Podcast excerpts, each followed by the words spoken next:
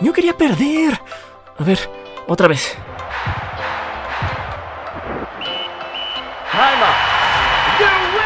¡Oh, que no! Venga, de nuevo.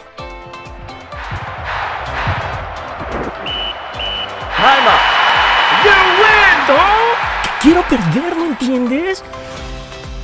Ah, ya, me rindo. La tarea ha fallado exitosamente. Qué curioso es vivir en el reino de lo absurdo. Ni Beckett ni Camus escribieron algo tan burdo. Y ahora solo nos queda reír. ¿Cuántas veces no hemos hecho hasta lo imposible por ganar? Pero el destino nos preparaba una derrota a presenciar. Es curioso vivirlo de este modo. Hay quien le llama justicia, hay quien le llama robo, otro suerte y unos más pericia. En esta ocasión, vimos el mundo al revés. Los que jugaban con dos éramos nosotros. La regla rajatabla estaba a nuestros pies, el bar de nuestro lado y el resentimiento de los otros. Sin engañarnos por el desliz, hicimos todo para perder. Pero cual Pedro a Jesús, el gol negó tres veces a San Luis. ¿Espejismo o realidad? ¿Fantasía o solamente suerte? Hoy el rugido se oye fuerte. ¡Que viva siempre el Pumas de universidad!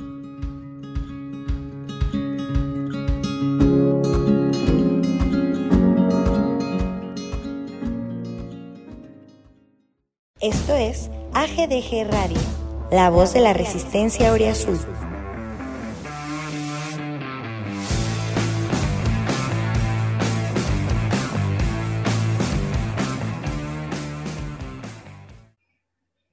¿Qué onda, banda? ¿Cómo están? Bienvenidos a GDG Radio, martes 23 de marzo. Este, disculpen, ¿no? Que no hayamos cumplido nuestro, nuestra promesa de traerles siempre el, el podcast en lunes, pero bueno, pues en martes al fin es fecha FIFA y van a tener tiempo para escucharlo bien a detalle. Hoy ya nuestro episodio número 40, eh, se dice fácil, la verdad, pero con, lo que ha sido este, esta temporada, podríamos decir que los primeros capítulos se nos fueron como agua y estos últimos han sido pues, una verdadera patada en los huevos, ¿va? Así que hoy, este, pues vamos a platicar de lo que fue el, partido del sábado, de las cosas más bizarras, surrealistas, este, que hemos visto del, equipo recientemente, lo vamos a platicar a detalle. Hoy, la verdad es que tenemos una alineación una parte back to basics, los, los clásicos, y tenemos un invitado que es amigo nuestro desde hace mucho de, de, todo lo que representa el grito de Goya. Ha estado con nosotros siempre opinando, cotorreando, y pues hoy está aquí en vivo y lo voy a presentar primero.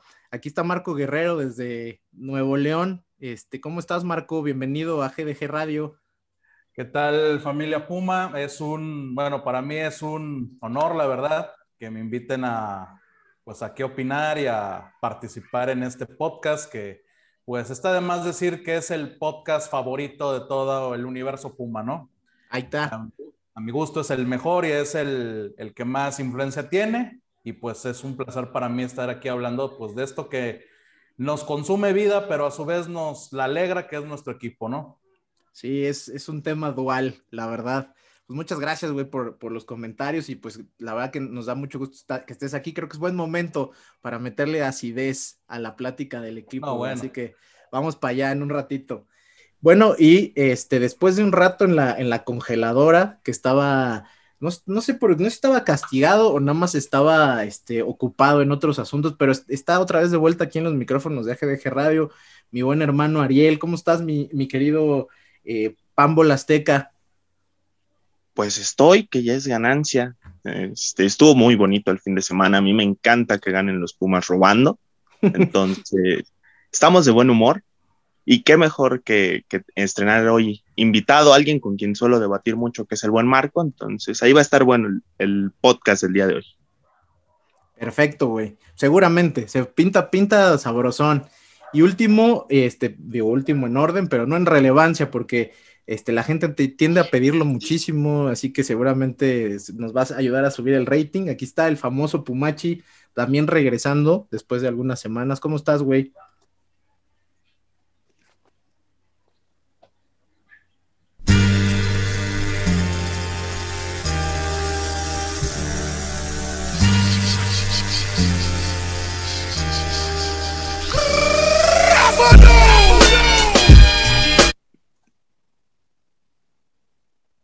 ¿Qué pasó? Hola a todos. ¿Cómo se encuentran? Yo con la, la música del 16 veces campeón mundial, uno de los mejores de la WWE. Aquí estoy de vuelta. Eh, Nos la van a meter en copyright.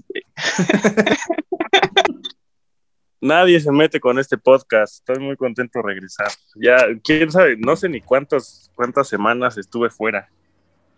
Pues yo creo que fueron muchas, güey, porque yo ya tenía rato que no me, no, no, no, me, no me tocaba ni contigo ni con Ariel. Entonces, como no tengo noción de cuántas fueron, siento que son muchísimas, güey. Estabas más ocupado con, con Cantera en Rosas, según se me informa. Pues a veces sí me divierto también por allá, no te lo voy a negar. Está bien.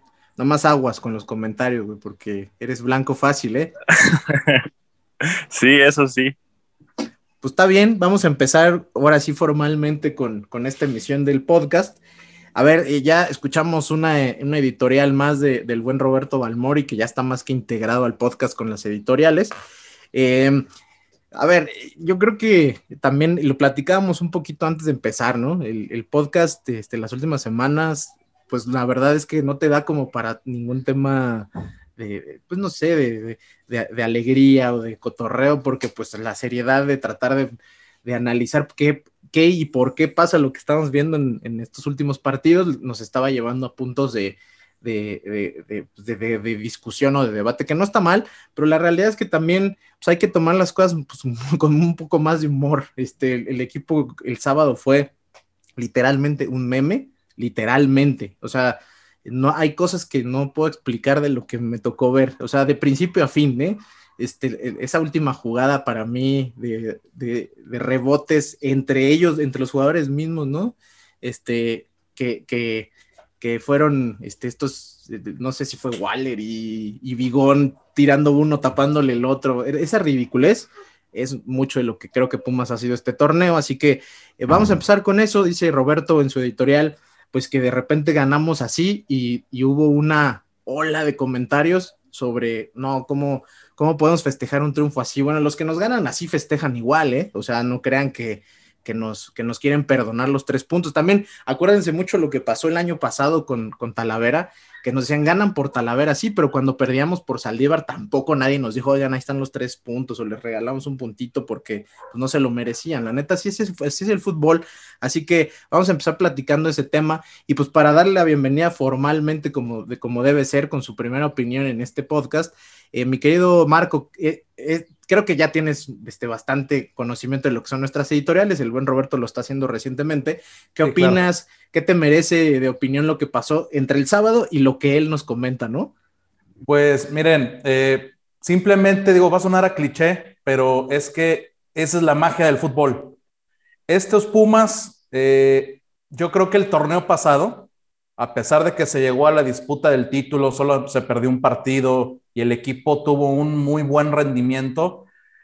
Quizás el nivel del plantel y del equipo no indicaba para estar así, con esos números hasta arriba, pero tampoco esta terrible racha que vino en este torneo y este mal momento que tiene el equipo, tampoco creo que refleja igual eh, lo que es este plantel y lo que es este, este equipo de los Pumas. De los seis partidos que se han perdido, a mi gusto, esto es opinión personal, solamente el rival te superó ampliamente fue Monterrey y Querétaro por un lapso. Los demás partidos, tanto Cruz Azul, León, Toluca y Chivas, eh, a mi gusto no se merecían perder. A mi gusto el de Toluca yo creo que se podía hasta ganar porque Pumas estaba realmente jugando bien ese segundo tiempo hasta que, bueno, el factor del arbitraje te quita el gol, un gol válido de Bigón. Y a mi gusto, digo, lo sé que los hubieras no existen, pero ahí, con ese resultado, el equipo hubiera crecido, hubiera mejorado en confianza y quizás estará mejor posicionado en la tabla, además del factor de la lesión de Dineno. ¿Qué tan importante es que regresa Dineno? El equipo no le metía gol ni al arco iris, nada más regresa él y ya lleva tres goles en cuatro partidos que ha jugado, aunque, ok, dos son de penal, pero bueno, hay que ejecutar el penal, ¿no? Eh, así pasa, digo, contra Cruz Azul, contra Chivas, contra León, inclusive se daba la sensación de que el equipo se llevaba un castigo quizás inmerecido, una se llevaba, la pelota nos castigaba mucho.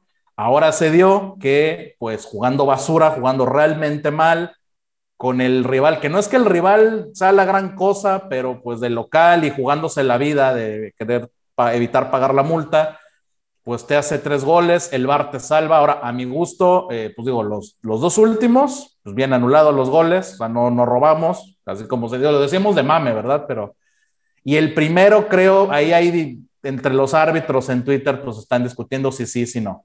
Pero al final del día, Pumas no tiene la culpa, encuentra el triunfo. Eh, mencionando esa última jugada entre Vigón y Waller, que sí se ve caricaturesca, y, una antes Dineno eh, que en su mejor momento agarra, y se enfila y solo frente al marco y, pues hace el gol. Este, este, y aquí la abuela, a mi gusto, lo que refleja es que el equipo está mm, muy revolucionado, muy eh, presionado porque saben que los resultados no han sido los correctos y eso los lleva justamente a titubear en algunos momentos por esa sobrereacción que están teniendo algunos jugadores. Correr de más, decidir mal al último. Yo sí creo que en este torneo se puede eh, criticar todo menos la actitud del equipo. El equipo sí se le ve que está queriendo pues rescatar el torneo, pero a veces las cosas no te salen y pues el rival juega y y, el, factor, el factor externo juega, pero bueno, ahora es, lo importante es que se ganó.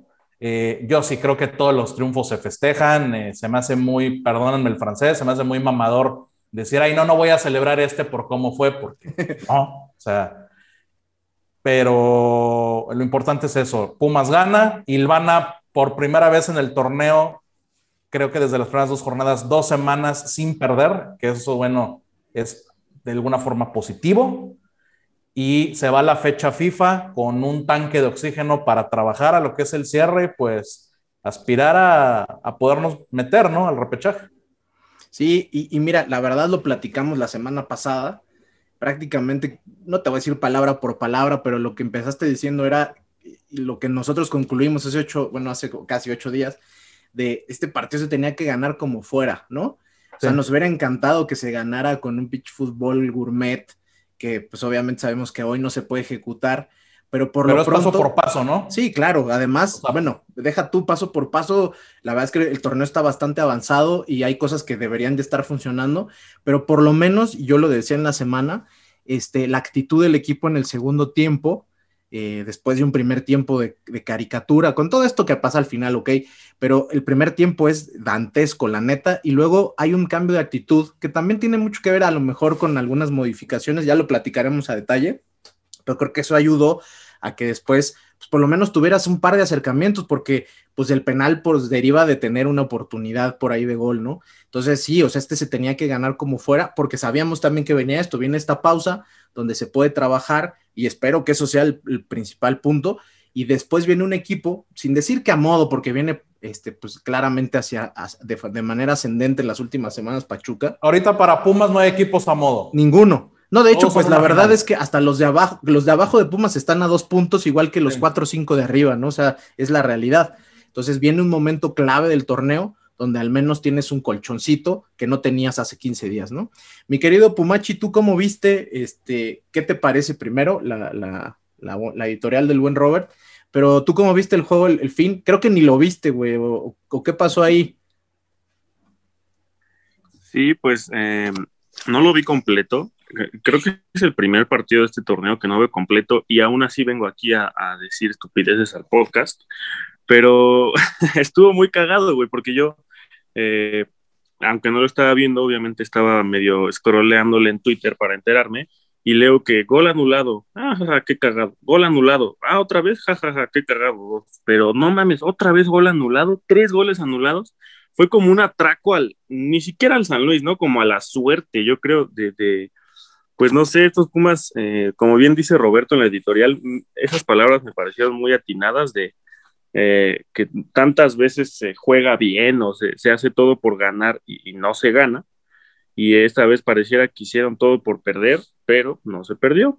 Eh, siempre dicen que es mejor recomponer eh, con una victoria, aunque pues ya no sé qué tanto pueda recomponer este equipo con esos jugadores y con este director técnico, que bueno, yo lo quiero mucho, pero creo que su capacidad como director técnico no es tan, no es tan amplia. Entonces, pues bien curioso cómo eh, se ganó sin merecerlo contra un rival que ciertamente no tuvo por qué generar tantos problemas más allá de Ibáñez. Ahorita ni siquiera conozco tantos jugadores de San Luis. Pablo Barrera, que no sé si haya jugado bien. Por ahí dijeron que sí. Y pues, eh, parecía sus mejores años contra el buen Jero, ¿cómo no? Sí, para no variar, ¿no? Los, eh, eh, los expumas se juegan un, un partidazo.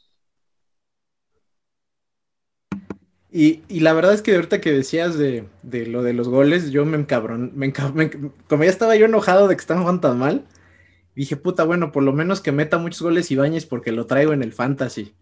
Y no mames, le anularon todos, güey, que ni una ni otra acá. Yo sí traigo a Dineno desde que regresó, lo, lo tengo y pues ha respondido bien. Sí, como dice Marco, la neta es que lo de Dineno, este, marcó la temporada, güey. O sea, de no tener a tu jugador, eh, pues clave, sobre todo en el esquema. El esquema de Pumas, pues tiene claramente un caminito que es estructurar las jugadas hacia él, ¿no? Incluso con González había el hecho de tirar a González más al lado izquierdo, era pues genérale jugadas al, al 9, ¿no? Y pues no tenerlo nos, nos, nos hizo mucha falta. Pero bueno, a, verán, tendremos, y por ahí no sé si fue el mismo Marco quien lo dijo en Twitter o alguien más, eh, también Don Goyo lo mencionaba, tenemos que aprovechar este momento de dinero y se le tienen que generar más jugadas. Creo que por ahí viene realmente el problema, ¿no? O sea, hay que aprovechar que el tipo es un jugador que nos ha demostrado que es, es, letal en el área. Es el único jugador de Pumas que marca diferencia, que sería titular indiscutible en, el, en, toda la liga. Sí, yo, yo, Fíjate que lo, ahí lo de Tala, este torneo comparado al otro, a lo mejor es que la diferencia sí se llega a percibir, ¿no? Este, tipo, este tipo jugando, bueno, lo que ya le ha tocado jugar después de su lesión, sí, sí sigue siendo del nivel y la calidad de lo que vimos. Acordarnos del cierre de la temporada pasada por, con, con Dineno eh, on fire fue pues, literalmente que nos metiera a la final, cabrón, básicamente, ¿no? Entonces, ojalá que eso pues sea como el cambio de entre anímico y futbolístico que el club, pues ya, bueno, nosotros como aficionados ya nos surge. Y tú, mi querido Ariel, te veo ahí, este, atrás de ti la Virgencita de Guadalupe, ya te estás, este, ¿cómo se llama? Apoyando en, la, divinidad para el cierre de torneo. ¿Cómo viste el juego, güey? ¿Qué te pareció el show de lo absurdo del partido contra San Luis durante buena parte del partido, güey? Pues eso, absurdo. Fue muy, muy difícil el partido. En general, creo que estos Pumas vienen a la baja después de lo de la final. Lo de González está pegando mucho en el funcionamiento, más con lo anímico, porque Gabriel Torres, por muy bueno que sea, pues no es Carlos González. Definitivamente es otra clase de jugador. Y creo que a Pumas le sigue faltando eso, un tipo que sirva como conexión entre el medio campo y el delantero. Por muy malos que sean Juan Iturbe, o Fabio Álvarez, pues tenían a González que de alguna manera les podía componer la plana cuando las bolas no llegaban a los delanteros. Este fin de semana se ganó, o sea, no, no hay otra explicación, se ganó y lo demás deja de importar, ¿no?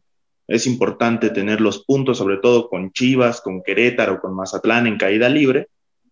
Y ahora, pues a preocuparnos por lo que viene, ¿no? El Pachuca también anda enrachado para bien y creo que es un rival muy serio y muy respetable Fuera de eso, pues realmente no hay, no hay mucho que analizar. El equipo se le ha caído feo a Lilini. Sí es algo diferente y creo que también eh, le ha faltado control en el vestidor porque se siguen viendo las actitudes nefastas de, de, Iturbe de salir a caminar o de Fabio Álvarez que no, no termina de responder y de ser el futbolista definitivo que tiene que ser. Ojo que se va a enojar Marquito, ¿eh? estás atacándole a Fabio. Ojo, ojo. No, no, no. A ver.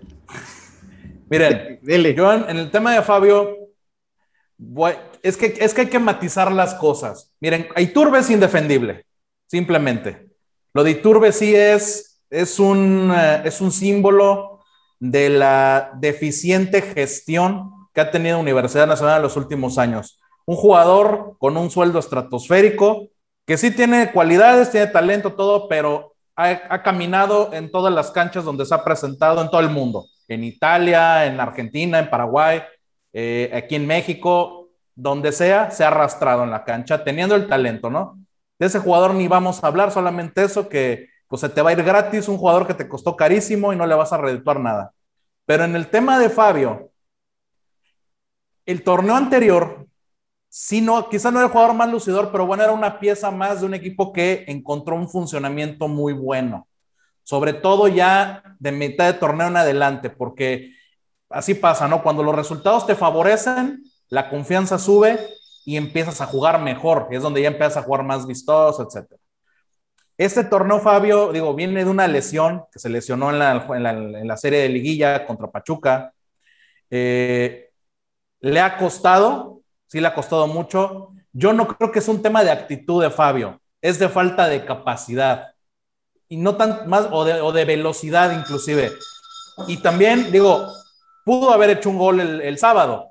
Digo, suena increíble, pero tres jugadores muy criticados, Jerónimo, Gutiérrez y Fabio, hicieron la mejor jugada al inicio del segundo tiempo y bueno, el defensa del San Luis cierra muy bien, ¿no? Eh, con Fabio, yo mi punto no es defender al jugador, porque el jugador sí, no es un jugador muy bueno que digamos, creo que por ahí anda un video de Maradona diciéndole que es malo, nació malo y se va a morir malo de cuando lo vio jugando en Talleres de Córdoba. El tema es de qué es para lo que nos alcanzó, porque muchas veces se menciona, es que fueron 1.8 millones de dólares. Sí, en esta época con eso compras cascajo, a menos que tengas una inteligencia deportiva top, ¿no? Y que te traiga un garbanzo de libra. Es para lo que alcanzó. Ahora, ¿cuál es mi punto? Los que pretenden que lo manden a la tribuna es una batalla perdida, porque el club pues ya invirtió los tres pesos que tiene en la bolsa, pues, lo tiene que poner a jugar para tenerlo en la vitrina de alguna, de alguna otra forma. Yo creo que Fabio pues, va a seguir jugando de aquí al fin del torneo. Y, y, ya en el próximo, pues ya veremos qué pasa. Yo creo también, no es por justificar también a Lilini, pero sí lo voy a justificar. Sea, no quiero que suenen a pretextos, pero en este caso es nula pretemporada y vemos lo que le está pasando a León, por ejemplo que León con el equipo que tiene, que es campeón, y con el técnico que tiene, que es muy, aunque Nacho Ambriz no tenga mucho hype, pero es un técnico pues que ya está en sus números, eh, está sufriendo también este torneo. El equipo no descansó y súmale dos bajas muy sensibles, la de Carlos González, que ahí, como dice Ariel, era el eje táctico del equipo. O sea, el juego de Pumas funcionaba por lo que hacía Carlos González, no solo en el área, sino lo que hacía alrededor de Dineno. Eh, la baja de Mayorga, que para mí es muy, también dolió mucho, o sea, afectó mucho al funcionamiento del equipo porque Mayorga aportaba mucho al ataque. Digo, la baja de Iniestra, habrá quien diga que importa, pero pues Iniestra realmente pues, roba oxígeno nada más. Pero bueno, esas dos bajas y que no traes a nadie y que el, equipo está mal, estuvo mal gestionado, eso tiene que ver porque se va González, debieron traer a Gabriel Torres para iniciar el torneo porque no puedes tener un solo delantero, un solo nueve nominal no lo puedes tener. ¿Qué pasó? Dineno solo, primer partido en la cancha de Tijuana, se rompió. El estar haciendo sprints de media cancha al área, lo rompió en la cancha horrible acá en Tijuana. Yo supuse que se iba a lastimar por cómo iba a jugar el equipo, pero yo daba hasta la jornada 10. En la jornada 1 se rompe. Entra Montejano, debuta bien, el chavo se le ve calidad, se le ven aptitudes, pero no puede con el peso aún de ser titular. ¿Y qué pasó? Jugó dos, tres partidos como único nueve y se rompió hasta que llegó Gabriel Torres. Y bueno, ya tenemos esos dos puntas, ¿no? Para que se puedan, digamos que repartir la chinga que implica jugar ahí, ¿no? Entonces, creo que ese, ese es el tema yo que veo con Lilini. Yo no difiero que se le haya caído el equipo, eh, digo, las actitudes de Iturbe, pues eso las ha tenido con cualquier técnico, ahora sí que ningún técnico lo ha podido eh, poner en su lugar, es un jugador así, pero yo creo que Lilini sigue teniendo crédito. Digo, aquí ven el odioso dato histórico, en torneos cortos, Pumas le suele ir muy mal al torneo inmediato de una final. Desde las cinco ganadas y las tres que se han perdido, las cuatro, perdón, que se han ganado y tres que se han perdido, con excepción de la del bicampeonato, que bueno, ahí por el sistema de competencia se quedó en segundo lugar de grupo y en noveno lugar se calificó, pero el torneo fue malo. Los siguientes torneos, después de llegar a la final, Pumas no le fue bien y el técnico no se le despidió, se le dio crédito un torneo más. Creo que ese torneo, pues hay que ver cómo lo puede levantar el profesor Lilini. Pero ya el próximo, pues ya se le exigirán ya resultados y si el equipo no levanta ya el siguiente semestre, pues ya habrá, será, habrá que ver un relevo, ¿no? Ahí tocaste varios temas, güey, que creo que vale mucho la pena desarrollar entre nosotros también, eh, a manera igual de, puntos de vista. Yo veía ahí al Pumachi cuando decías este, algunos temas de Fabio que hizo cara como de incredulidad, así que ve preparando ahí alguna respuesta a eso, güey. Yo lo que, lo que me gustaría, a ver, grandes temas que tocas, güey. Lo del crédito de Lilini. Eh, hay personas que, que, que participan en, en, el chat este, y aquí en el podcast que consideran que el, que el, crédito de, de, Lilini ya, ya fue, ya caducó. Yo estoy más del lado de que este torneo era crédito ilimitado. O sea, este torneo era, y lo dije desde antes de que empezaran estos, estos últimos dos juegos de Juárez y de, y de, y de San Luis, que realmente creo que han sido de los peores en funcionamiento, no en todo el juego, pero los dos peores primeros tiempos que yo he visto en un muy buen rato, sin duda. Antes de esto, yo, ya estaba mucho más del lado de el torneo tiene que acabar con Lilini, entendiendo esos dos puntos que tú tocaste. La pretemporada inexistente, que pareciera que es algo irrelevante, pero que te condiciona por lo menos el primer mes y medio de competencia, ¿no? Que son seis partidos por ahí, ¿no? Hasta por ahí con alguna jornada doble. Eso en primer lugar. Y en segundo lugar, que efectivamente y a mi entender eso también condicionó mucho el tema refuerzos, es el, eh, iniciaste y casi de forma inmediata el siguiente torneo. Eh, Pumas no es un equipo que se destaque recientemente por, por tener esta capacidad de visoría y de inteligencia deportiva, que ha sido también un tema que hemos tocado de forma recurrente acá.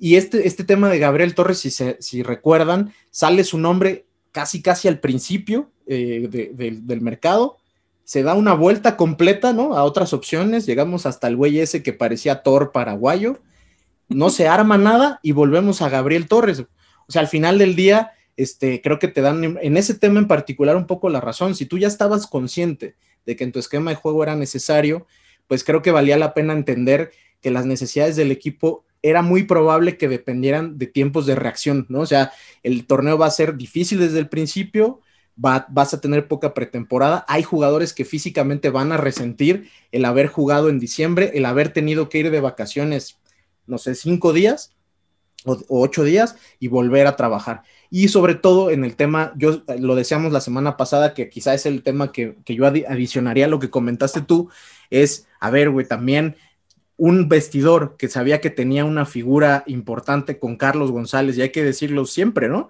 Este, quizá con Mayorga no es el caso, pero sí en el campo. Cuando tú ves que una figura así se va emocionalmente, anímicamente, seguramente no ayudó tampoco para iniciar un torneo de otra manera, ¿no? Y los resultados empiezan a revertir y entras en esta, eh, pues, pendiente negativa. Decía Don Goyo hace ocho días, necesitabas un buen resultado positivo que te cambiara la puta energía y no pasaba, ¿no? Este, ya tenías ese de Cruz Azul, parecía, parecía, te marcan un penal al 90 y entonces el, el bucle sigue, ¿no? Entonces, esos son temas que, creo que, que, el Partido con Cruz Azul, el, perdón que te interrumpa. No, dale, dale, Ariel, porque para allá iba contigo.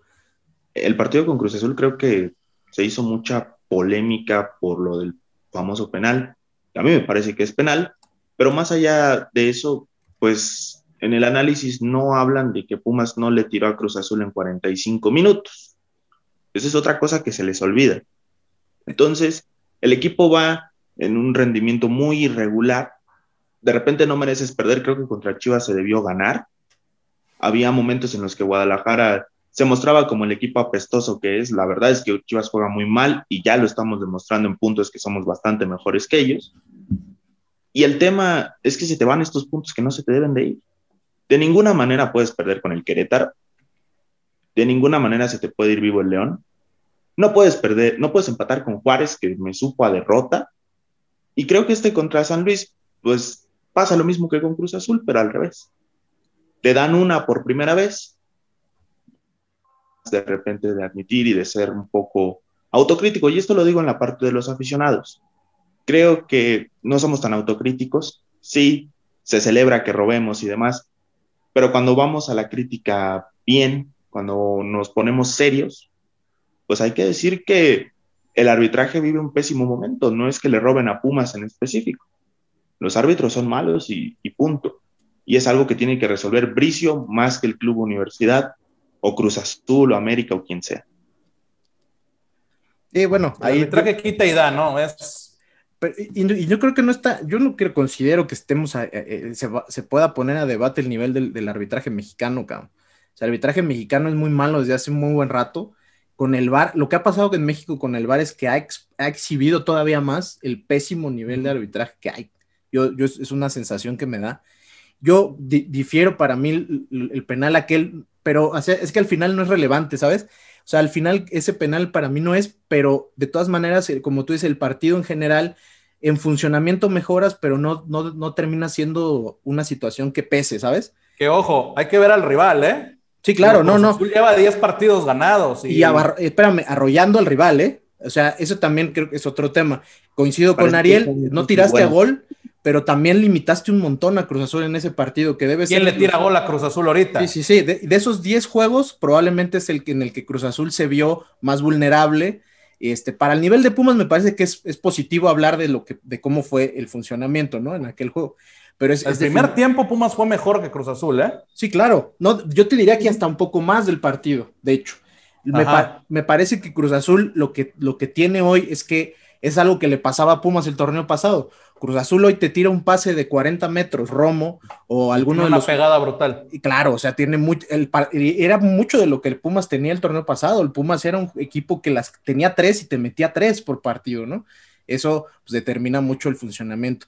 Mi querido Pumachi, a ver, este, tú eres, bueno, este, un tema central en nuestras pláticas del chat es este, la, la, Fabio Álvarez y su, y, su, y su irrelevancia y tal. Pero de los puntos que toca Marco, este, a lo mejor el, punto que, noté que a lo mejor te generó un poquito más de, bueno, hiciste una cara de, no me la creo. Ahorita no puedo verla bien porque traes cara de, un cerdo, entonces me cuesta trabajo identificar, ¿verdad? Pero decías, güey, este, te decía, digo, decía Marco, y lo que siento que te, causó algo de consternación ahí, es que eh, dice Marco que es para lo que alcanzaba, y tú decías así como, ah, este, lo hemos platicado en, podcasts anteriores, ¿no? Que a lo mejor lo que se gastó ahí se pudo no haber gastado y, le metes un poquito más de esfuerzo y te traes a, hubieras efectuado aquella operación tan sonada de Mayorga. ¿Tú qué opinas, güey? A ver, este, vamos a platicar un poquito de ese tema, que al final la verdad es que algo es cierto, que también creo que nosotros tendemos a irnos a la parte del aficionado, y no está mal, y me parece natural, de querer que creer que mañana vamos a, ver 11 jugadores nuevos en el campo porque es nuestro sentir, pero lo que es muy cierto, hay que ser realistas, es la verdad el equipo va a usar los elementos que tiene y el que esté pensando que mañana va a alinear a 11 de Tabasco, no va a pasar eso. Entonces, a ver, ¿qué, le puedes decir a, Marco? Y vamos a empezar también con ese otro tema que es algo recurrente que platicamos con Marco en Twitter, Ariel también, este, sobre esa parte de eh, ocupar posiciones, es, real esto de poder volver a la cabeza y ver, a tráete estos dos, hoy me resuelven mejor que los dos que tengo y traerte los de Tabasco, etcétera. Pero primero tocamos ese tema de Fabio y nos vamos con la parte cantera, Tabasco y eso. Sí, antes que nada me disfrazé de Iturbe, por eso eh, este filtro. Pero bueno, lo que me causó, lo que me causó ruido cuando estaba mencionándolo Marco justamente fue eso de de fue para lo que alcanzó. Después ya recompuso su argumento y dijo que era culpa más de la inteligencia deportiva, porque sí, yo, si no hubiera dicho eso, yo hubiera venido a exponer los casos de Puebla y de Necaxa y esas cosas, ¿no? Que de repente se traen a Omar Fernández por dos pesos y nosotros estamos pagando casi dos millones por Fabio. El otro tema que también me hizo un poquito de ruido fue que mencionó que era una pieza era una pieza del, del, plantel pasado que funcionaba muy bien. Y hasta eso creo que estoy de acuerdo, pero me parecía simplemente uno más que podía sustituirse con cualquiera de, de Tabasco o cualquier otro en la banca y nunca me pareció realmente diferencial como tal. Era una pieza que quizá eh, funcionaba y tenía su rol dentro, dentro del equipo del campo, pero nunca me pareció como Sí, exactamente una tuerca más que puedes eh, eh, sustituir con otra tuerca que vas a comprar ahorita en la esquina, ¿no? Entonces, no sé, no, no, no estoy tan de acuerdo en ese tema de Fabio, pero pues Marquito como que lo quiere mucho, quizá es su cliente, no sé. No, no, no. lo que digo es, miren, yo sé, y eso, digo, todos lo hemos hecho, es un vicio que tenemos todos los aficionados. Siempre hay un, un imán de puteadas, ¿no? En, el, en cualquier equipo, no solo Pumas, en cualquiera. Siempre hay un jugador que va a ser el enemigo público de la afición. El torneo pasado, antes era Saldívar, ya se fue Saldívar. Era Iniestra, ya no está Iniestra, pues ahora agarramos a Fabio. Sí, el nivel de Fabio es paupérrimo. O sea, quien diga lo contrario está, es que no sabe ver fútbol. El nivel de Fabio está terrible. O sea, el momento del jugador es, es lastimoso, pero no solo el técnico, también los jugadores, digamos, que compraron crédito el torneo pasado. Y insisto que con los factores externos de lesiones, lo de la pretemporada, etcétera, eh, pues yo creo que hay que tenerles paciencia, al menos este. Ya el siguiente semestre, ya debemos otra vez exigir resultados, es la realidad. Ya no puedes vivir de que llegaste a una final contra todos los pronósticos siempre, ¿verdad? Yo preferiría tenerle paciencia a Cobian, a García, a Alcántara, que está ahorita. Ahí, en, lo que, en lo que terminé por estar de acuerdo con Marco, y es algo que, debatimos muchas veces, es que no conviene de repente meter a un Cobian, a Santos Álvarez, a Mendoza, García, en, partidos como el de Juárez, donde quedan 1-1, porque la misma afición, la misma presión, el mismo entorno se los va a empezar a comer. Es mejor que los metas de repente en un 3-0 al Mazatlán, que empiecen a ganar confianza, que empiecen a ver cómo está la onda, que, que, pueden aportar en el equipo y más adelante empezar a exigirles como se debe. Por ahora sería mucho más prudente dejar que eh, Fabio Álvarez, que Iturbe, que Gabriel Torres te resuelvan las cosas que tienen que resolver. O que ellos cargan las puteadas. ¿no? Eh, creo que eso, eso es lo que termino por entender. En lo que no estoy de acuerdo, creo que nos alcanzaba perfectamente para jugadores de otro corte. Yo siempre he sido mucho de estos futbolistas que son más cumplidores que llamativos. Traigo al cuate Sepúlveda en un, en un altar, en un pedestal, porque es un cuate que pues, no, no habla nada, no llama la atención, pero cómo cumple. Asistencias, de promedia 7, 8 goles por torneo, es un muy buen delantero y creo que no se le, no se le da la justicia ¿no? en los equipos grandes y ese tipo de piezas es la que le falta a Pumas. No puedes ir por Fernando Beltrán, por Guido Rodríguez o por Pedro Aquino, pero te puedes traer un Aldo Rocha, de repente te puedes traer a Sepúlveda, entre otros casos que hay ahí en el fútbol mexicano. En esa parte no coincido, pero en lo anterior me parece que está en lo correcto, Marco. A ver, fíjate que tocaste un tema que yo también creo que no se debe malinterpretar, güey. Y, eso creo que lo comentamos mucho también en la emisión anterior. Decía Paco, güey, hace ocho días que a él le parecía mucho eso, güey, que, decían ahorita, que Lilini probablemente esté tratando de, mantener fuera de, en la cagada que estaba viendo este, este torneo. A ver, güey, soy un tipo de cantera, conozco a los jóvenes que traigo, pero hoy no los voy a meter a que carguen con el equipo porque si los resultados no se dan, que es lo más probable, pues ya los cagué, ¿no? O sea, sí, y a mí me suena muy coherente de un técnico como Lilini, debo decir. La parte que a mí me falta en esa conclusión a más es, al final sí creo que debe haber minutos, ¿no? Y creo que el crédito que dice, que, comenta Marco, a mí, a mi entender, el de Lilini es mucho más difícil de que lo pierdas en, un torneo corto, porque primero eso, es un torneo corto donde esto es muy común, o sea, no es la primera vez como él dijo, es esto lo hemos dicho, ¿no? El pinche partido, este, digo, el torneo siguiente que Pumas es trascendente, ya sabemos, sabemos perfecta, y a veces con el mismo equipo, ¿eh? No tiene por qué haber bajas relevantes, que va a ser un bodrio. Entonces, en este, en este caso, yo a los jugadores sí creo que el, que el crédito, y ojo, lo que, lo que voy a decir, que no se malinterprete, los jugadores deben tener un poco menos de crédito por una razón particular, y es que el jugador se supone que está ejecutando eh, y está y entra al campo a ejecutar este, lo que es el plan de juego, lo que entrenan, etcétera. Si, el, si, si yo veo, ¿no? Que es algo que, hemos comentado recientemente, que en, en, el parado táctico de Lilini pues claramente el tema de Fabio es ya intenté ponerlo en todos lados y veo que no, o sea, lo puse por derecha, al final el tipo termina recorriéndose al centro. Si lo pongo por izquierda también, pues claro, es su posición natural. Pero en, aún cuando intenta hacer ese, ese, enganche, ese media punta, no, no termina siendo un jugador de peso.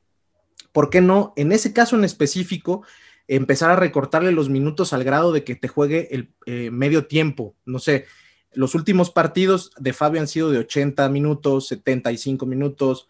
Ese es el único tema que estoy, yo estoy de acuerdo en eso. Creo que el jugador de Pumas, sobre todo esta generación que luce con calidad más que otras, definitivo, pero que además tiene una característica, son bien jóvenes, cabrón.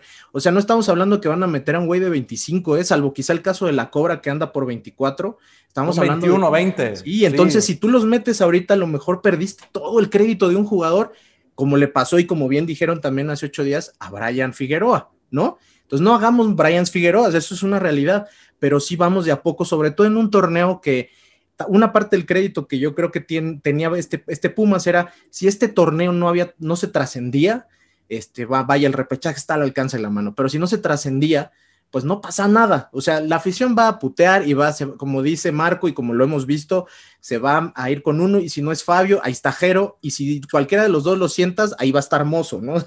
aquí vamos a encontrar siempre a quien, pero la realidad es que sí creo que a mí lo que me ha dejado que desear, tú lo comentaste en algún episodio, mi querido Ariel, quizá el último en el que estuviste, que tú esperabas ver más canteranos. Y lo que noto es que tu cambio de, speech un poco es por eso que comentas ahorita, ¿no?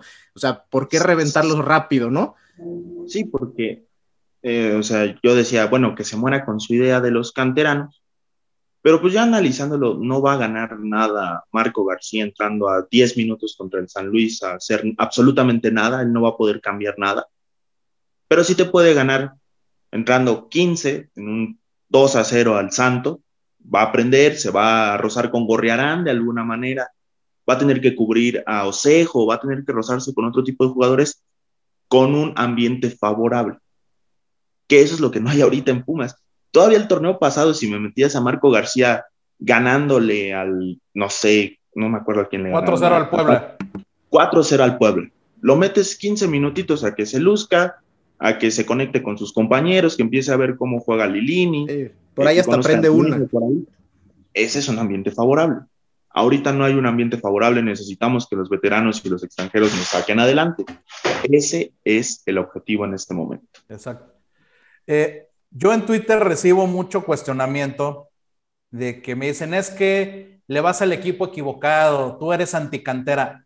Sí soy antidogma de cantera, a mí cuando las cosas se dogmatizan y se convierten en casi una religión, ya me dejan de gustar. Pero aquí voy a suscribir lo que dice Ariel. Miren, si la afición Puma verdaderamente cumpliera eso que dice de es que este equipo existe para formar, no para ganar, no putearían hacia el equipo cuando va mal. O sea, el tema es ese, o sea, la afición eh, no, no trata a los jugadores así de, bueno, es que es novato, hay que darle chance, paciencia. No, la primera que la caga, viene la catarata de puteadas al jugador. Ejemplo, Jerónimo. El torneo anterior, no, nos, no voy a decir nombres de otros podcasts y otros influencers del equipo, etcétera, pero nos cansamos ad nauseam de escuchar Mayorga es un cono, Mayorga es un petardo, es un bulto, ahí está Jerónimo, está tapando a Jerónimo. Ah, bueno, ya, no compran a Mayorga, sube Jerónimo y esos mismos hoy están diciendo que Jerónimo es apadrinado, que no es de primera división y al pobre chavo le están creando un entorno toxiquísimo. A mi gusto, y fíjense, a mí Mayorga me gusta, me gusta mucho ese jugador, pero bueno, ya no está. Para mí Jerónimo no me parece un mal jugador. Me parece un jugador con aptitudes, como toda esta generación que está en Tabasco, a diferencia de las anteriores que dieron mucho asco, la generación de los Van Ranking, de los Toñito García, de los Toluco, etcétera, esta generación sí, sí tienen aptitudes los jugadores. Me parece que esta, creo que ya es formada por Lilini, inclusive esta, esta generación. Eh, los jugadores sí se les ve calidad, sí se les ven hechuras pero en efecto no, no están listos para cargar con la responsabilidad de una afición como la de Pumas y de un equipo que quitando los dogmas y los parapetos para justificar mediocridad, su exigencia es estar en los primeros planos. En efecto, mejor ahorita que el pararrayos de críticas y de toxicidad sean jugadores ya de experiencia como Fabio, como Iturbe, inclusive como Vigón, a mí a mi gusto, con Vigón se está haciendo muy duro, pero el torneo pasado, pues Vigón fue muy importante, este torneo no han dado, como no han dado nadie en el equipo, pero bueno, esos jugadores ya tienen un, ya tienen experiencia, ya tienen una carrera hecha. Si salen de Pumas se encontrarán acomodos sin ningún problema en otro equipo.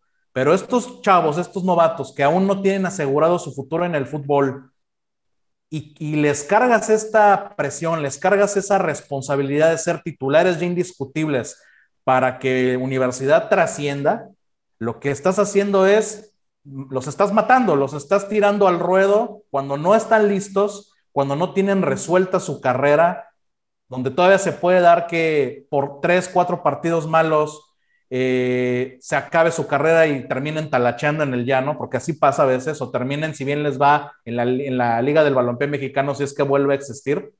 Eh, ese es mi punto de llevar a los canteranos poco a poco.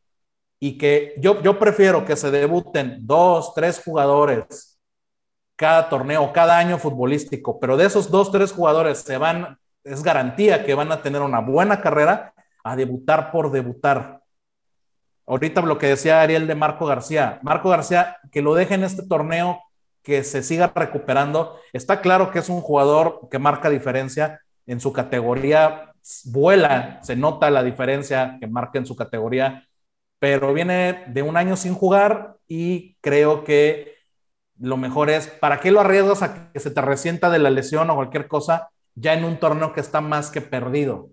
Mejor es llevarlos pues con un proceso y que poco a poco vayan eh, encontrando ese lugar en el equipo. Ahora, sí creo que les deben dar minutos a Cobian, a, a Mauri García, a esos jugadores, de, a los jugadores que están destacando en Tabasco, sí les deben dar minutos en este final del torneo. Eso sí, titulares no, porque es muy difícil, pero que sí ya empiecen a hacer relevos, yo creo que sí sería ya correcto.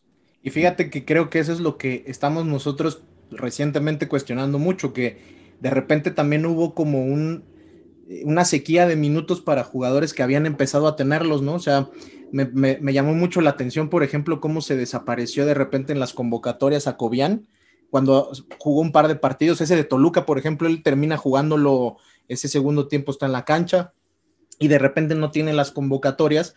A lo mejor también es parte de esa presión y los partidos como se han dado, sobre todo estos últimos, este, te impide eh, probablemente tomar esas decisiones, ¿no? Este partido que viene con Pachuca en casa, este, por ejemplo, es, podría ser un buen parámetro para entender qué, jugadores podrían tener esos minutos que, como tú dices, no creo que tengan que ser los, minutos trascendentes, ¿eh? Ojo, la verdad es que el torneo, para mí igual, es, un torneo donde verlo como un torneo de, de prueba, era, era, algo que decíamos incluso del pasado torneo, ¿no? A ver, es un torneo sin descenso, güey, donde vienes con un, con un entrenador, pues novato, que además tiene este eh, tema pro cantera. Vamos a ver si él puede empezar a, reestructurar un, equipo donde ya tengas pues esta salida de jugadores jóvenes y que tengas ese crédito. Se da todo lo que pasa el torneo pasado, que para mí es, eh, de hecho, este es, absurdo que, lo que trates como de, decir, bueno, este torneo ya no podemos eh, darle crédito a algo que se logró y como, como lo hemos dicho repetidamente, en gran proporción fue contra las, los pronósticos. Entonces, pues con mayor razón ahora. Y siento yo que la presión que genera la misma afición es la que impide que de repente estas cosas se generen. Entonces, al final, sí, o sea, de lo que, de lo que dijiste yo lo vengo pensando y lo hemos dicho muchas veces. La afición de Pumas quiere dos cosas, güey. Quiere ser campeona y quiere ser o, o y quiere ser campeona y, tiene todos esto, estos dogmas que los hemos hablado, los hemos discutido, o hay, hay, quien te dice, no quiero que, prefiero que Pumas no gane nada, incluso si descienden no hay pedo, pero que juegue con 11 canteranos y, también tenemos, y tenemos esas opiniones que están, están una aquí y la otra está aquí, güey, y todo lo que está en medio muchas veces que puede ser mucho más moderado, digo, no es por tirarnos flores, pero aquí tratamos siempre de ver los beneficios, los pros y contras de muchas de las situaciones que están en los extremos, ¿va? Este, se terminan siendo opiniones que no, que no, que no trascienden más allá, porque siempre vende más el dogma y siempre vende más el, tema de los equipos de Pumas que llegan a ser trascendentes. Yo siempre pongo como ejemplo 2015. En 2015 hiciste algo completamente fuera de lo que es Pumas. Gastaste mucho dinero en técnicos, en visoría y en fichajes Y ese torneo al final estaba diseñado para ganarlo, para ganarlo porque el equipo hizo un torneazo, porque realmente el funcionamiento línea por línea del equipo fue pues meritorio a lo que se había armado. Pero eso no, eso Pumas no lo puede mantener, no es algo que Pumas pueda repetir año con año, ¿no? Me parece mucho la, logística que pensaba de Chuárez de Parga, ¿no? Decía, bueno, 2021 traemos jugadores de verdad porque vamos a, pero sépanse que los seis años entre 2015 y 21 van a ser jodidos. Ese, ese 21 vamos a competir. Y vean lo que pasa luego con equipos así. Chivas gana cada 10 años, güey. O sea, es, es algo común, la verdad. No, no, nos volvamos locos. Pero bueno, antes de seguir con la plática, para, para poder ir concluyendo hacia puntos, a lo mejor más hacia lo que es la expectativa del torneo, sobre todo ahora con la fecha FIFA y después de los puntos ganados, pareciera que se revierte un poquito el, el, pedo y podríamos aspirar a este lugar 12, ¿no? Del, de la, del repechaje y agarrarnos al quinto lugar y, y con suerte los, e, echarlos y la verdad es que va, va a ser bien satisfactorio. Lo que voy a hacer, el pollo Saldívar. Imagínate eso, güey. No sería para ti el, el torneo, güey, que, que, se comiera uno como los que se comió el domingo. No los había visto, güey. Los vi ayer no, es increíble que, que sea el pollo haciendo el pollo. Pero de esas, esas cuantas vimos en Ceú, cabrón, esas salidas a medias. No, no, no, no. era cotidiano, inclusive. Sí, sí, sí.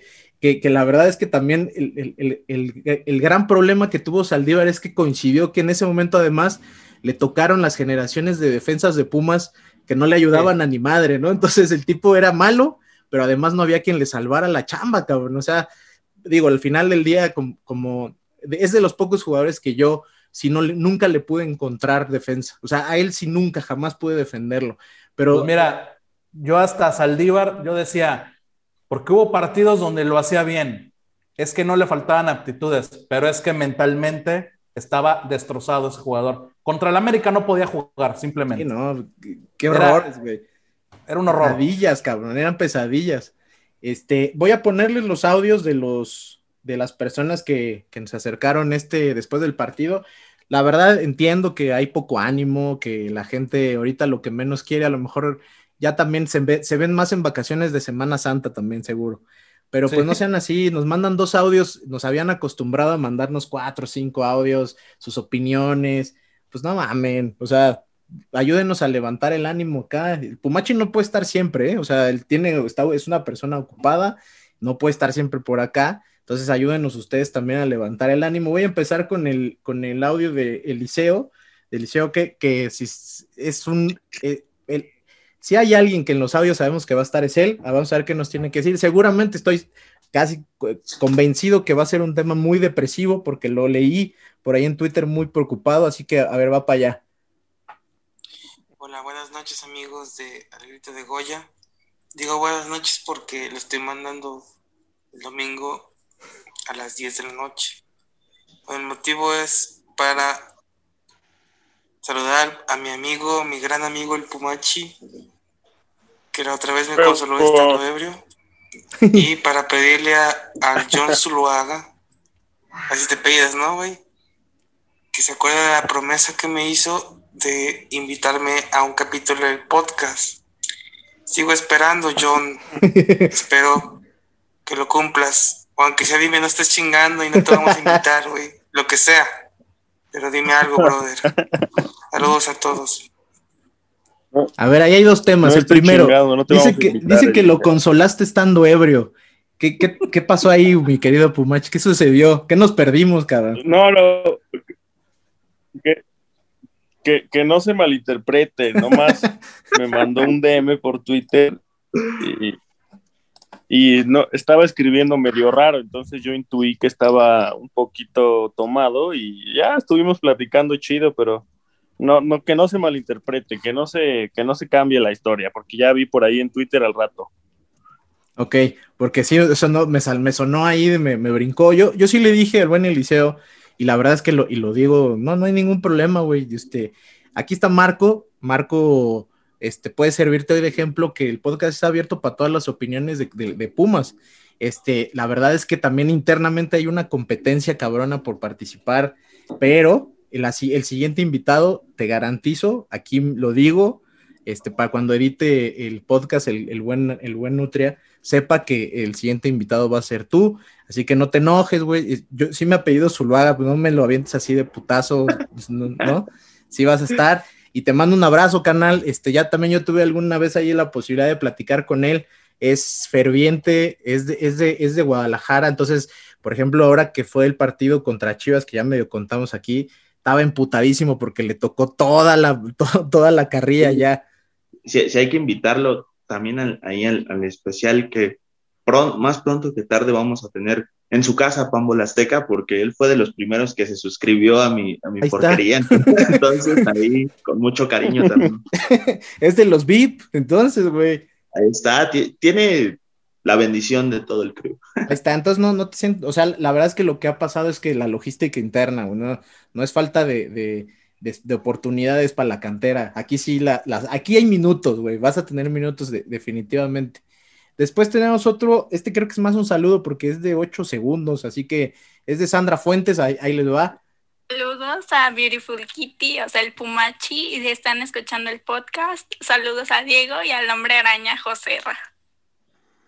¿Qué ole?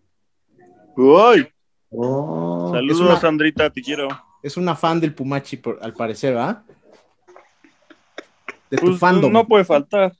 Sí, no, o sea, no me sorprende, no, no es sorpresa, güey. no hecho- me- una sorpresa. Ella, ella es presidenta de mi club de fans, Ah, ya. entonces le mando un saludo especial. Ta- También le mandamos también un saludo. Seguro los demás no saben ni cómo nos llamamos, pero no hay pedo. Es un, es un play al podcast, así que con eso me conformo. Pues ahí están, esos fueron los saludos hoy. Como les dije, no había muchos, pero bueno, también se presta para que vayamos hacia las conclusiones de este episodio. A ver, este, grandes, grandes puntos que creo que vale la pena también siempre tener las opiniones, este, pues que no necesariamente sean las que recurrentemente tenemos por acá. Pero a ver, este, para ir concluyendo, creo que algún pu- punto que llegamos ahorita que no me esperaba es, estamos conscientes, incluso, incluso Marco, que lo que creo que eso es un punto bien fino ahí, es un bordado fino, es, no es ser anticanterista o canteran, canteranos, no es ser un anticanterano, sino un antidogma. Y yo siempre, yo también, la verdad, coincido mucho con ese punto. O sea, creo que al final el equipo es formador. Ariel, me parece que las últimas dos o tres intervenciones ha sido muy eh, pertinente en ese tipo de aclaraciones. Si el equipo es formador, pues pensar que un día va a debutar un jugador y, y lo vimos, eh, por ejemplo, Lira es un caso muy, muy práctico para el ejemplo, ¿no? Que de repente tiene que entrar porque el jugador por el que está estaba suspendido y que, y que te das cuenta que puede echarse al, al equipo en su posición los 90 minutos. Bueno, eso no es muy común, ¿eh? O sea, también este, estemos conscientes de que al parecer en Eric Lira tenemos un, un gran jugador, ¿no? Que es, y, y que no Armando neces- del libre. Sí, claro, la verdad. Y que, y que, ojo, yo también, hay algo que he dicho yo en otros momentos, no tiene por qué ser también un jugador hecho, formado en Totonacas, cabrón. Ahí está Johan Vázquez, ¿no? Este Johan Vázquez tiene 22 años, es un jugador que también tiene todo el futuro por delante y el tipo llegó, este, en los el- recordemos al principio del torneo pasado, llegamos a ver a Quintana con Freire antes que a Vázquez y luego Vázquez empezó a ser titular y nunca soltó la titularidad. Son grandes Yo- futbolistas. Ahí, perdón que te interrumpa. Dale, da- no, dale, Ariel. Eh, el tema de Johan Vázquez es un, es un ejemplo de que Pumas también, como equipo formador, tiene que rescatar a esas figuras jóvenes que de repente no tienen los minutos o las oportunidades que merecen. Está, bueno, Vázquez, está Cobian. Por ahí se me antoja que vayan a rescatar a Misael Domínguez en estos tratos que siempre hacen con Cruz Azul, que de repente se muevan por, no sé, por Lalo Torres en Chivas, por algún buen canterano de América. Por no pasa nada ahorita lo que, lo que nos falta es materia prima, incluso para la selección. Pensando también en la selección, nos falta materia prima, porque se están haciendo viejos nuestros jugadores, nuestros Guardado, nuestros Herrera, nuestros Jiménez, incluso ya es un jugador grande. Necesitamos elementos y que equipos como Pumas y Atlas, que es otro gran formador, tengan a estas jóvenes figuras y las estén desarrollando y les estén dando minutos y el contexto positivo, pues nos va a ayudar también para para el chingado quinto partido que cómo molestamos con eso, ¿no? Entonces, Pumas también tiene que servir para eso y no nada más decir, él tiene que venir a la cantera y en camión y pumitas y la sub-20 y demás. Jóvenes, nada más. ¿Desde, ¿desde cuándo Ah, nos perdón, importa Pumachi, la Pumachi. selección, güey? Nos tiene que ¿Desde, importar. ¿Desde cuándo nos importa la selección? Somos, somos mexicanos, amigos. Huevos. Afortunadamente le vamos mucho a ese equipo. Ah, Eh, es que son mexicanos ustedes. No, perdón. No, no, pensé que no que sabían que yo era español. Entonces, Sueco. no, está bien. Eres sueco, güey. Sueco de Costa Rica. Ariel, da un Ariel toca un punto muy importante. Se confunde ser un equipo, for- un equipo formador. Vamos a poner un ejemplo. Es el Ajax, el, oh, guardando las distancias, obvio, el Barcelona, eh, El Arsenal. el proyecto de Red Bull en Leipzig. Un equipo formador no es que tus jugadores sean forzosamente los que llegan a los cinco años a tu escuelita y de tu mismo entorno. Un equipo formador es ese, un, un equipo que contrata jugadores por política quizás menores de 23 años, extranjeros, nacionales, de cualquier origen, y los terminas de cuajar en primera división dándoles esa oportunidad. El propio Lilini lo comentó cuando inició el torneo anterior, lo que es el concepto de equipo formador. Y es el problema que no entienden muchos, que creen que equipo formador es jugar una cuestión medio rancia y aislacionista parecida a la que tienen en el País Vasco, ¿no? Con el Athletic de Bilbao, donde ahorita no sé, pero históricamente solo podían jugar vascos. Sí, sigue ¿Y qué siendo. pasa sigue que pues, siendo. ese equipo no gana nada hace 40 años por lo mismo. No podemos centrarnos solo en eso. O, lo, o Chivas, con lo de puros mexicanos, ¿no? Que bueno, ahí es, ese es otro tema. Pero es eso, como dice Ariel, o sea, buscar jugadores jóvenes. O sea, ya sabemos que Pumas no va a traer un Guiñac, un Funes Mori, un Guido Rodríguez, ya lo sabemos. Pero sí te puedes traer a jugadores jóvenes de, de otras canteras que, que, ojo, a mí aquí ya metiendo un tema que no estaba en el, en el tintero, el de las nuevas cuentas de Twitter del equipo, a mí sí no me agradó la descripción de la de cantera. La única cantera, no, no es cierto. Pumas no es la única cantera de México. En mucho tiempo lo fue, pero ahora hay buenos jugadores consolidados mexicanos formados en Santos, en Querétaro, de Chivas, de Necaxa, de América, de Tigres, de Rayado, porque hasta, hasta, hasta esos equipos de, que son de grandes capitales tienen uno o dos jugadores formados ahí. Entonces, es quitarse ya eso y abrirse un poco más y en efecto traer a jugadores exactamente como Johan Vázquez o jugadores que quizás no están siendo aprovechados en otro club y que terminen de cuajar aquí. Y Pues que lo de no Mayorga. una compra, ¿verdad? Lo de Mayorga fue un, un ejemplo muy claro para eso, güey. Que, Sí. ya te, te pones a pensar y la verdad es que nosotros le echamos muchas flores en su momento a la manera en que se contrató. Eh, me acuerdo mucho de ese video donde Álvaro Morales está cagando de risa cuando ve al, a, estaba Johan, no Mayorga, y dice, ¿y estos quiénes son? Bueno, la neta es que justo eso es lo que tiene que hacer Pumas, cabrón. Traes a esos jugadores, eh, Johan Vázquez y, y Mayorga ya tenían experiencia en, en- en selecciones menores, trajiste a Saucedo también con experiencia en selección menor de Estados Unidos. Yo, es un caso particular él, porque por las lesiones no nos han dejado ver, pues a lo mejor muchas las, las razones Agua, por se las- va a lesionar, ¿eh? Con tu comentario. a lo mejor se le rompe ahorita Sí, el tendón frágil, de Aquiles. No, pero a, a lo que sí me, me- me remite mucho eso es, creo que había una intención similar. De hecho, el hecho de que exista Tabasco, a mí con, con mayor razón me hace pensar que es una buena manera de estructurar ese, ese tipo de situaciones. Me traigo al Zapatilla Mejía y a un Tai Caicedo, también seleccionado menor eh, Colombia. No, no tienen hoy la calidad para el primer equipo, pero haces el mismo tratamiento que haces con el Enano García, que jueguen ahí, que se desarrollen. Si te dan el ancho de banda, cabrón, pues en la siguiente temporada es probable que los puedas eh, pasar al primer equipo, ¿no? El tema Eso de Waller igual es un jugador seleccionado Inferior. Y, y- y- y de repente, este, creo que la presión que, que por ahí Diana lo comentó en algún tuit, que se le va a estos, o sea, Johan Vázquez también tiene menos de 23, este, Waller también, o sea, esa presión que hoy tienen, a lo mejor en la estructura, lo que hoy nos han faltado son esos jugadores de experiencia que realmente sí te generen el darle seguridad a este tipo de, jugadores. Hay unos que no lo necesitan, Johan Vázquez no lo necesita, es un jugador muy apto, güey. Pero hay Jerónimo Rodríguez también, o sea, hay Johan Vázquez y Jerónimo Rodríguez, güey. Si no les pones a alguien que les hable, que los acomode, pues la neta, o, que les dé la, la seguridad de dame el balón y olvídate. O sea, imagínate lo que hoy representa para un jugador como él, ver por delante de él a lo mejor a Fabios, a Iturbes, que la verdad es que tampoco te, te resuelven, que es un tema que es- estructuralmente te, te hace difícil, ¿no? Mira que ahí Talavera les hace un parote porque es Sí. un tipo que quita muchísimo, y los acomoda y los regaña y les dice de cosas.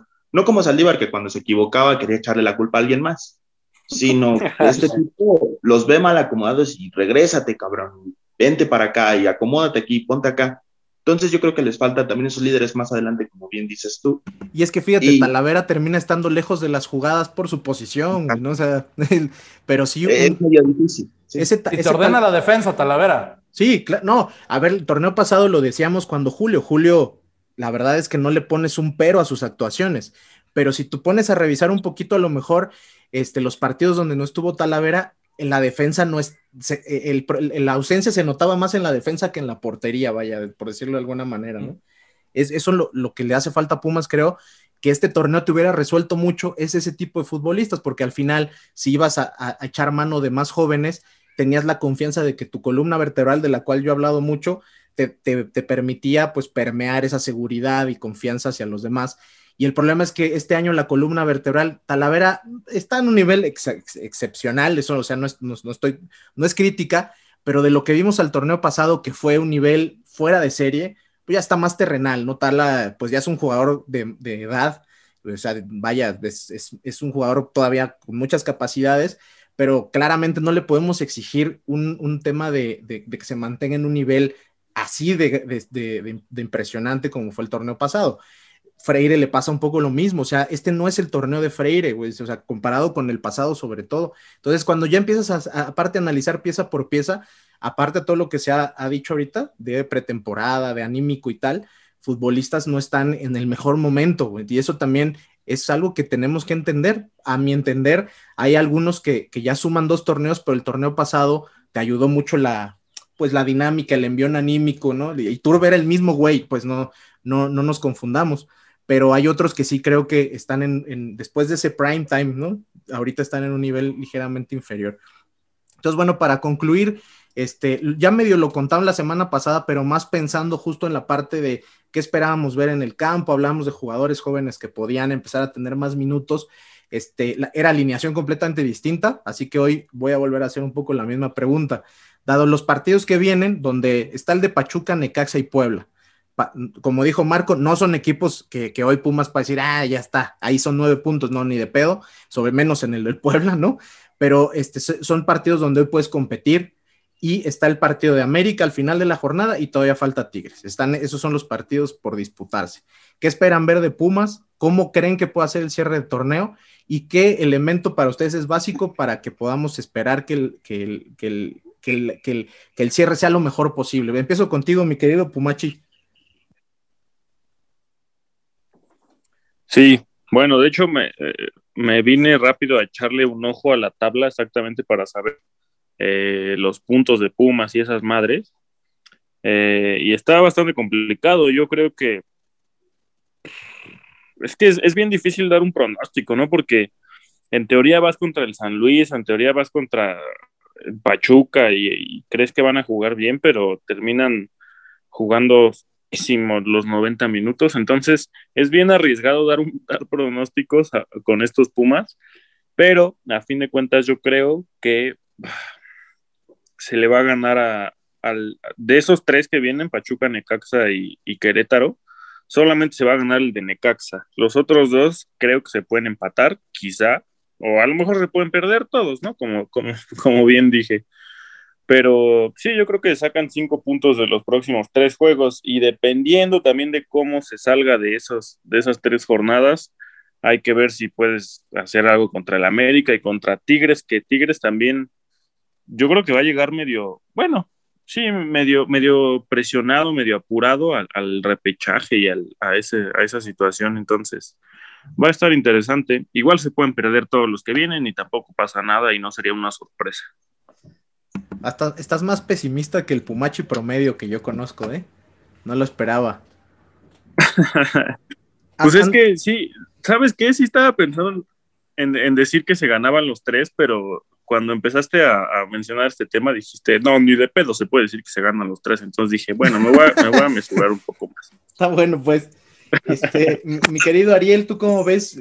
digo, la perspectiva no puede ser, como bien dice el buen Pumachi, la más optimista, pero ¿qué, ¿qué, elementos crees que sean clave para que el cierre te permita, que hoy está la mano, es la verdad, está la mano, literalmente, o sea, está en, en, en Pumas, meterte al repechaje, incluso no necesariamente en los últimos dos lugares del repechaje. ¿eh? Así que, ¿qué, ves, ¿qué elementos ves importantes para este cierre, güey? Va a ser muy importante el tema anímico. Es un, Pumas es un equipo que depende muchísimo de lo anímico. Va a depender mucho de que, esta, que este parón por la fecha FIFA se utilice para pues hablar con los jugadores, entrenar mucho la táctica, observar bien a Pachuca, que es un rival muy difícil. Y creo que en base a eso, Pumas puede entrar al repechaje sin mayor conflicto. ¿eh? Creo que puede ganar dos. Para mí gana, le gana Pachuca y a Necaxa. Va a empatar otros dos. Yo creo que va a ser Puebla y uno entre América y Tigres. Y va a empatar uno más entre América y, y Tigres. Creo que serían unos perfectos eh, ocho puntos. Y con eso esperar a que el miserable Atlas se siga hundiendo, sea un del San Luis o uno de esos equipos que están arriba de Pumas, y entrar pues, de panzazo no es la mejor manera, pero hay que entrar, no importa, hay que entrar. Y ya en el repechaje, pues como el Pueblita el año, el torneo pasado, los agarramos, nos encerramos a penales y nos vemos en cuartos de final. Y va a Creo que eso es Mos- lo que pasa. ¿Y Me adelanto mucho porque no sé cuándo me vayan a convocar otra vez, entonces vamos a- Sí. vamos a ir dando el Ah. pronóstico. Seguro que vas a estar pronto, güey. No, pero fíjate que ahorita que lo dijiste, hasta se me hizo un poco agua a la boca pensando en Pumas en un partido de repechaje a partido único. Un sabadito, no mames, güey. O sea, le- digo, ya entendiendo la, la dificultad de los primeros cuatro lugares, este torneo estaba clara, ¿no? Desde hace cinco semanas, pues, ¿no? Pero un- hoy un partido en repechaje en un lugar un poquito más eh, cómodo, ¿no? Digamos, séptimo lugar. Sería bien importante este, recibirlo, por ejemplo, en CU, ¿no? De, está, se está co- comentando por ahí que puede haber público ya en el último partido de la temporada en la Ciudad de México. Entonces, bueno, ojo ahí. sí. Entonces, ojo ahí, porque ese cierre puede ser, este, imagínate recibir CU con ya la entrada del 30%, vamos a decir, este, es otro entorno, ¿no? Y, y con suerte te puedes encontrar no necesariamente a Cruz Azul o América, te puedes encontrar al Monterrey o al Toluca, que son equipos muy respetables, pero no son tan fuertes como, como Cruz Azul y América. Sí, concuerdo, concuerdo en eso definitivamente. Tú, mi querido Marco, este, ¿cómo ves este cierre de torneo? Pues miren, el factor anímico, como dijo Ariel, es fundamental. Eh, yo voy a seguir defendiendo la idea de que a pesar de la mala imagen de los últimos dos partidos, en Juárez y en San Luis, Pumas está, ha sido demasiado castigado. O, sea, no ha jugado para ir tan bajo. Y no solo Pumas, ¿eh? Esto pasa, los que entren de repechaje van a ser incomodísimos, porque tanto Pumas como Tigres y otros equipos, a lo mejor yo metería al San Luis porque el San Luis no juega mal, ¿eh? Tampoco.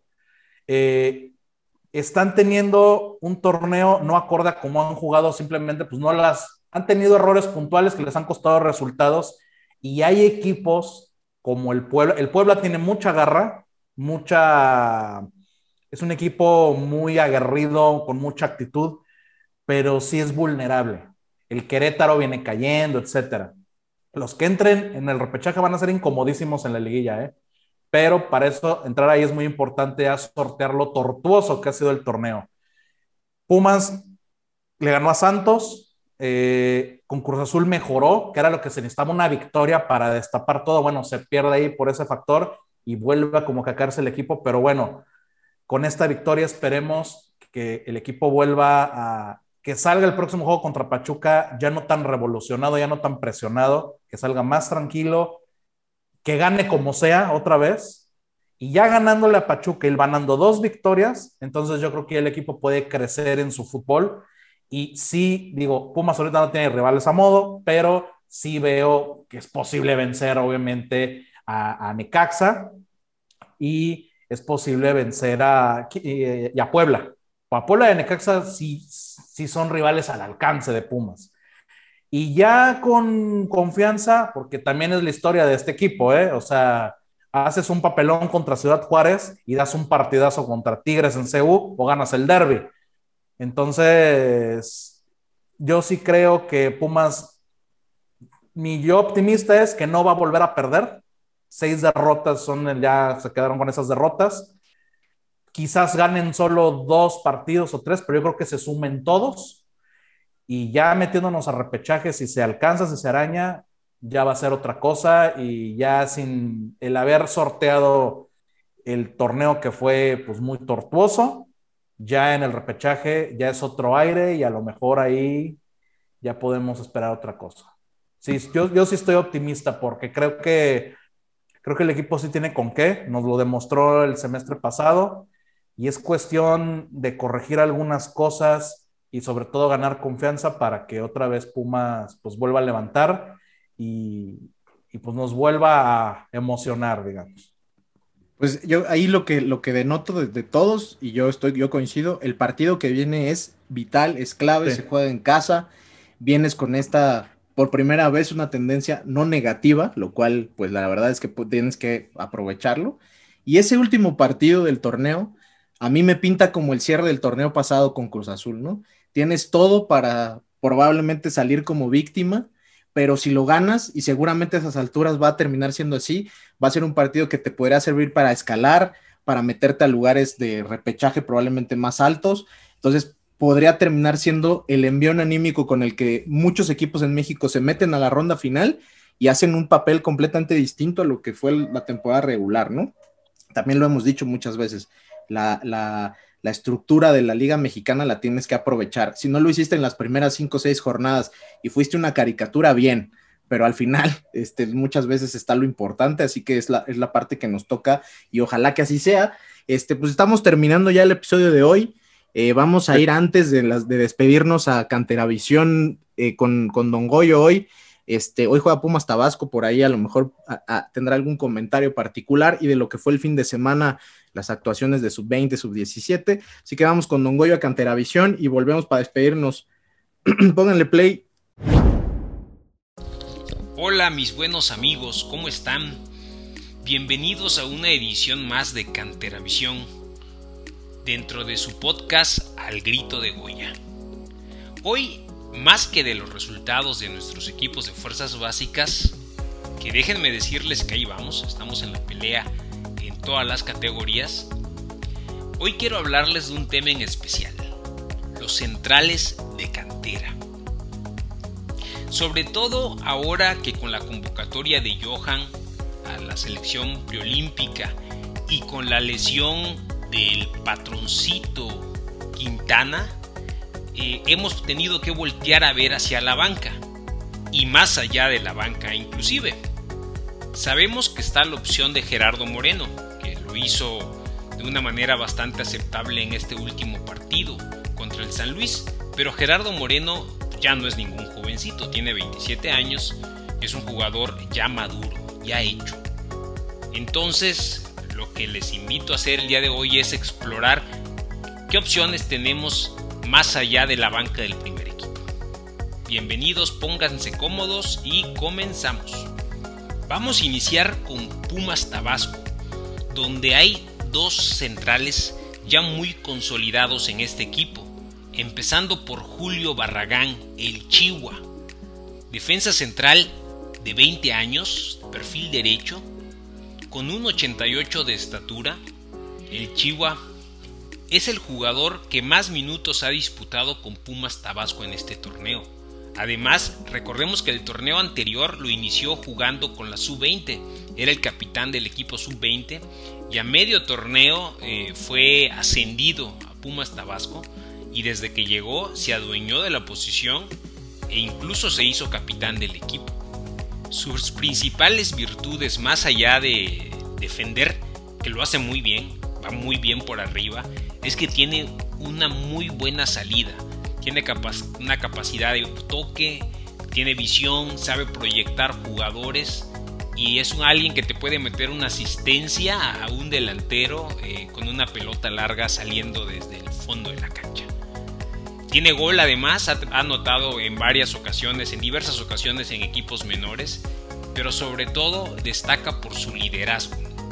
Es un jugador que por su edad tiene una proyección muy muy interesante hacia el futuro del club. Algo, un dato curioso sobre el Chihuahua es que el equipo lo visorió en El Paso, Texas. Fíjense que hasta ahí lo fue a encontrar Pumas. él viajó de su natal Chihuahua a El Paso para asistir a las pruebas y ahí fue donde los visores del club lo vieron y se lo trajeron a, a Pumas cuando tenía apenas 15 años de edad. Desde entonces el Chihuahua no ha parado de crecer en nuestras diferentes categorías y es una de las apuestas fuertes para llegar al primer equipo. Su complemento en la central es Mauricio Reina.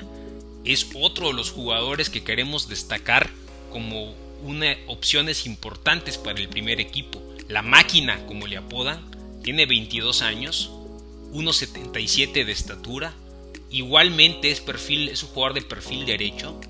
Y si bien la máquina no es un jugador muy alto, va muy bien por arriba, es muy tiempista con sus eh, intervenciones, muy tiempista en la marca y sobre todo muy fuerte.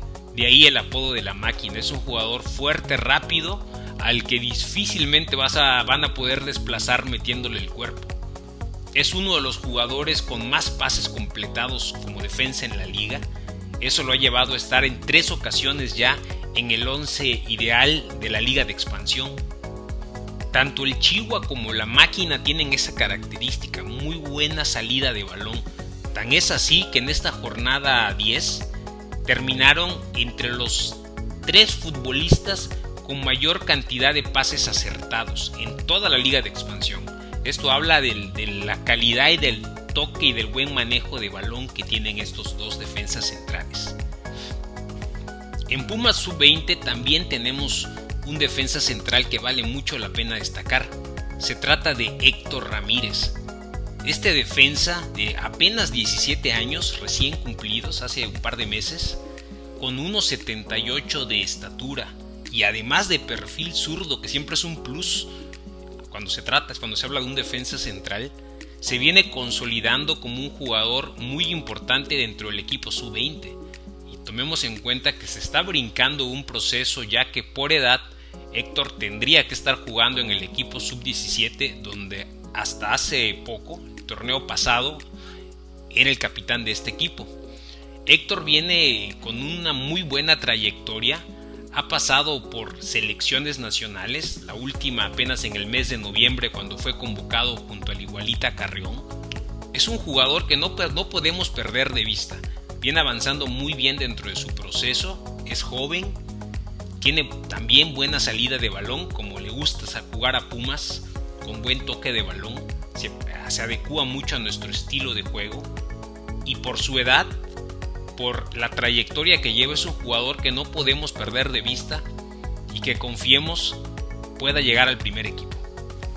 Por último, en Pumas Sub-17 tenemos otro joven jugador en el que muchos ven una auténtica joya de la defensa.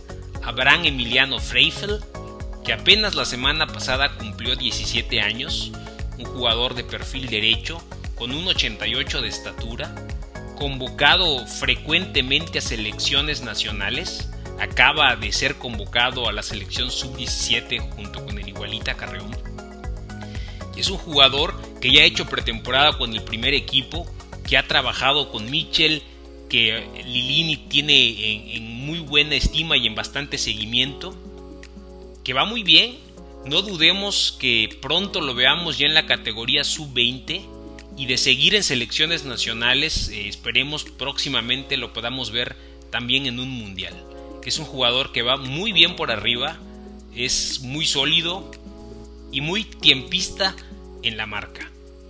Son estos cuatro jugadores los que hoy les queremos presentar para que los conozcan, para que los sigan muy de cerca.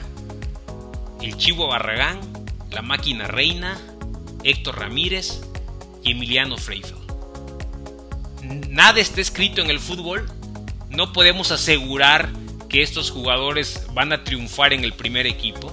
Sin embargo, lo que sí les puedo decir es que están llevando un muy buen proceso, que están progresando que siguen creciendo y que la tendencia que hoy traen nos hace pensar y nos augura un buen futuro y un gran futuro para todos ellos. Pues ya que tocamos el tema de selecciones nacionales, no podemos dejar de, resaltar el que tanto en la selección sub-20 como sub-17 hay presencia de jugadores de universidad. Como ya mencionamos antes, en la sub-17, en esta ocasión fueron convocados el Igualita Carrión y Emiliano Freifeld, mientras que en la sub-20 fueron convocados nuestro lateral derecho Jesús Rivas y nuestro medio volante ofensivo, media punta, a Mauri García. Mucho éxito a todos ellos en su participación con selecciones menores. Pues muy bien, con esto terminamos. Yo soy Don Goyo. Recuerden que me pueden encontrar en Twitter como arroba dongoyomx. Espero que les haya resultado interesante esta, este análisis de centrales con proyección a futuro.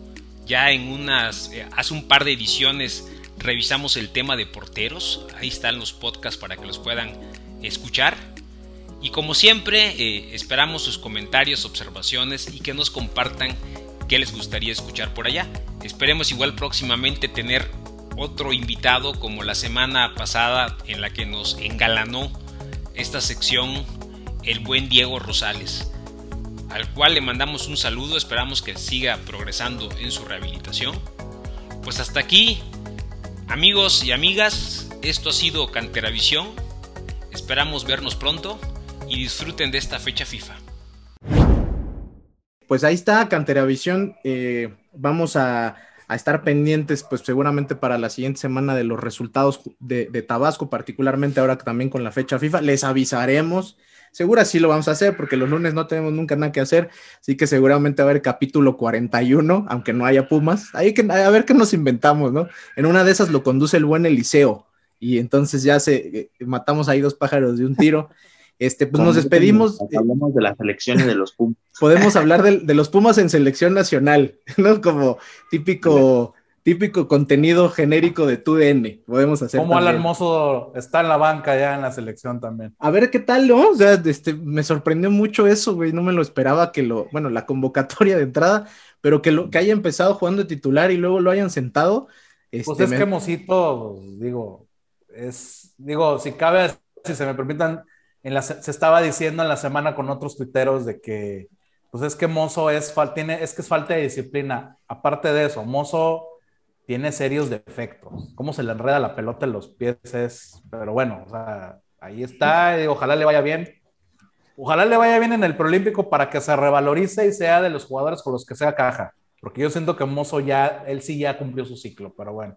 Y se puede juntar con el proceso, todo el proceso de, Juegos Olímpicos, inclusive posteriormente, ¿no? Así que sí, creo que es importante.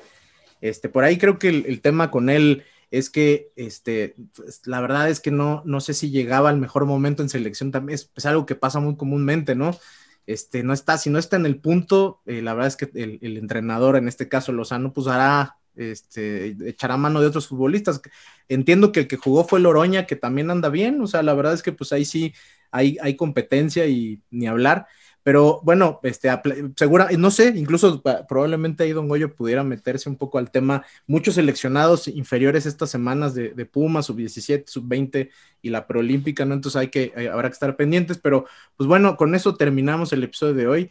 Muchas gracias, Marco, por la por, por, pues, por andar por acá. Ojalá que te tengamos por ahí en otros episodios y, y, este, pues muchas, muchas gracias por aclarar esos puntos que luego en Twitter son pura puteada y enojo. Acá fue más debate, estuvo mucho mejor, ¿no? Muchas gracias, sí, mucho No, pero...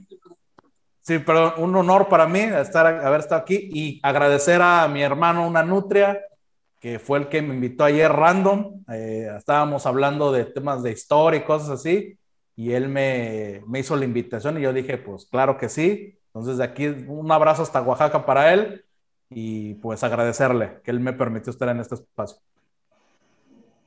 Es el, la mano que me hace la pues, Yo, yo no quedé. ¿Qué? A ver, no. Yo no quedé tan contento porque no nos vino no nos vino a confesar que Fabio es su cuate, el, Marco. Entonces, ¿para qué vino? A, lo mejor no, güey.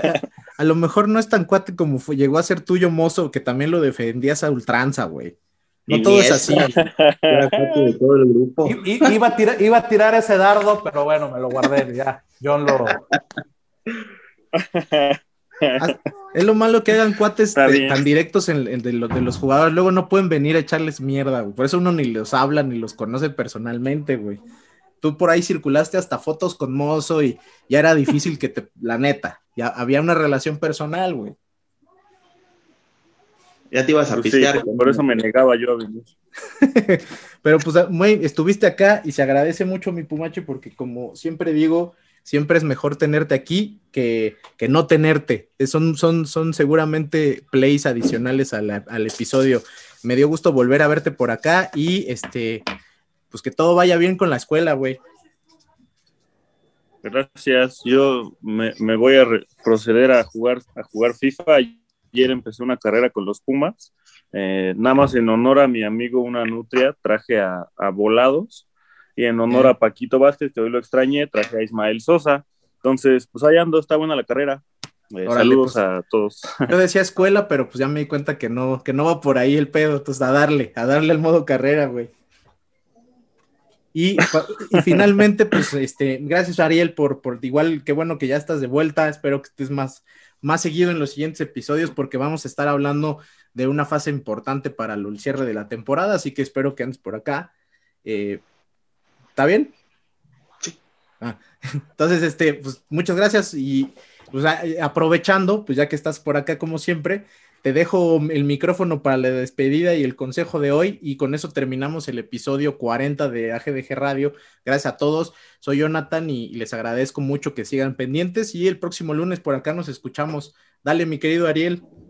No se me vayan todavía, acuérdense que tienen que patrocinar algo más en los minutos finales. Y esta semana el consejo, les recomiendo que vayan a Pambo Azteca, por eso hablé de la selección, esta semana estuve hablando mucho de la selección, de los posibles convocados para Qatar, de mis quejas sobre los mundiales y todos estos fracasos y desahogándome un poco con nuestro querido equipo tricolor que vende tacos al pastor. Coman frutas y verduras, decía el alcalde de Morelos, Marco, nuestro invitado, ¿qué quieres patrocinar el día de hoy? ¿Dónde te pueden seguir y demás? Eh, bueno, en Twitter ya saben, arroba marco a-guerrero. Ahí es como dice descripción, agarramos a chingazos por fútbol, política y todo. Yo soy abierto a todo, yo no bloqueo a nadie. Bienvenido el debate. Y bueno, en Instagram, eh, para que sigan mi trabajo como fotógrafo, arroba Marco Guerrero León. Y tengo un canal de YouTube donde hablo temas de historia que se llama Lecciones de Historia que nadie pidió. Y pues ahí, ahí síganme, suscríbanse y pues a sus órdenes. A darle. Pumachi, a ti te conocen todos, cabrón. Pero bueno, te vamos a dar publicidad, ándale. Iba a decir, iba, iba a decir mi Twitter, güey, pero ¿para qué? Ya todos. Nah, es mame, ¿no? Síganme, eh, el Pumachi MX, saludos a todos. Soy un gran, muchos tweets de calidad por allá, van a ver. No digas mentiras, cabrón. ¿eh? Aquí no, se, no nos caracterizamos por mentir. John, ¿algo que quieras patrocinar o promocionar más bien? Pues yo, nada más a mí, a mi, a mi persona, no hay más que decir. no, pues este, ahí ya saben que John Zul, arroba John Zuluaga con Z, 26. Este, se hablan de muchos temas, sobre todo de Pumas. La verdad es que no sé este, si, si me pongo a hablar más de mi rollo y de los mercados financieros y eso, a lo mejor hasta pierdo followers, por eso mejor no, eso me lo guardo luego para les pláticas acá de café. pero, pero ahí síganme, con eso tienen, ahí hay de todo. Muchas gracias por el comercial, mi querido Ariel. Muy bien, nos escuchamos en la siguiente edición. Gente bonita, vean la fecha FIFA, vean a los Pumas, sean felices. Hasta luego. Adiós. Adiós. Adiós.